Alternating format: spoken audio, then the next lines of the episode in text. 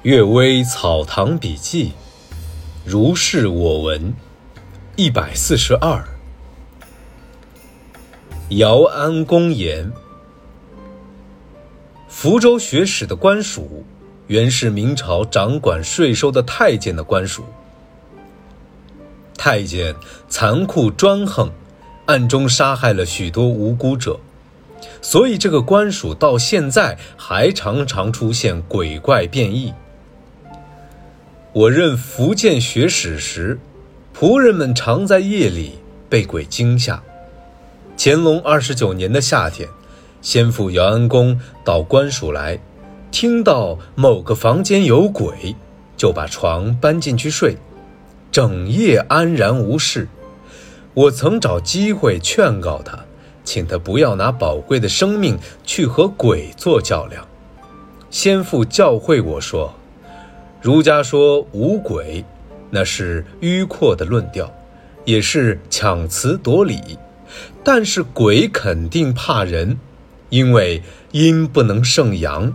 有的鬼能害人，是因为那人的阳气不足以抵御阴气。阳气之盛，难道是靠身体的壮实和性格的强悍吗？人存一心，慈祥的为阳，惨毒的为阴。坦诚的为阳，阴险的为阴，公正刚直的为阳，自私卑鄙的为阴。所以，《易经》以阳为君子，阴为小人。只要为人心地光明正大，就有纯粹的阳刚之气。虽然有鬼魅，也好像在暗冷的房子里升起大炉子，燃起烈火，阴冷之气。自然消失。你读的书也很多了，可曾看到过史传中有端方伟大的人而被鬼所害的吗？我深深下拜，领受教诲。时至今日，每每回忆起先父的教训，就受到震动，就好像我站在他老人家身旁一样。第二个故事。邵氏子，数州邵家的儿子为人轻佻放荡，听说怀镇古墓里有个狐女很美丽，就常常去等她。一天，看到她坐在田埂之上，他正要上前搭腔，狐女表情严肃地说：“我夫妻恋行已有二百多年，发誓不魅惑一人，你不要痴心妄想。”况且那些媚人的狐精哪里是真的喜欢人，只是为摄取其精气罢了。精气枯竭，人就死。碰上这样的狐精，无人能够幸免。你又何必自投罗网呢？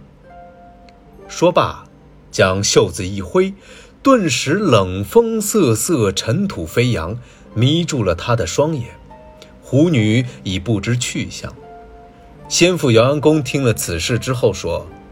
这狐女竟能说出这样的话，我断定她以后一定能升天。第三个故事，道义有道。县县李金良、李金柱兄弟俩都是大盗。一天夜里，金良梦见他父亲说：“盗贼有的要败露，有的不会败露，你知道吗？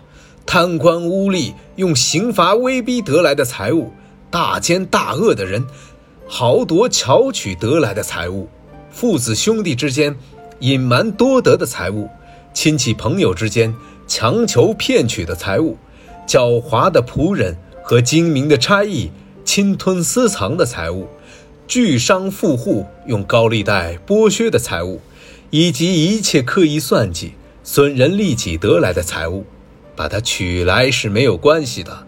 那些罪恶深重的人，就是把他杀了也没关系。这种人本来就是天理不容的。如果本是善良的人，财物是正当取得的，这是老天所保佑的。如果侵犯他们，就是违背天理。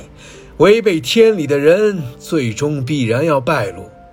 你们兄弟上次抢了一个劫富，使他母子痛哭叫冤。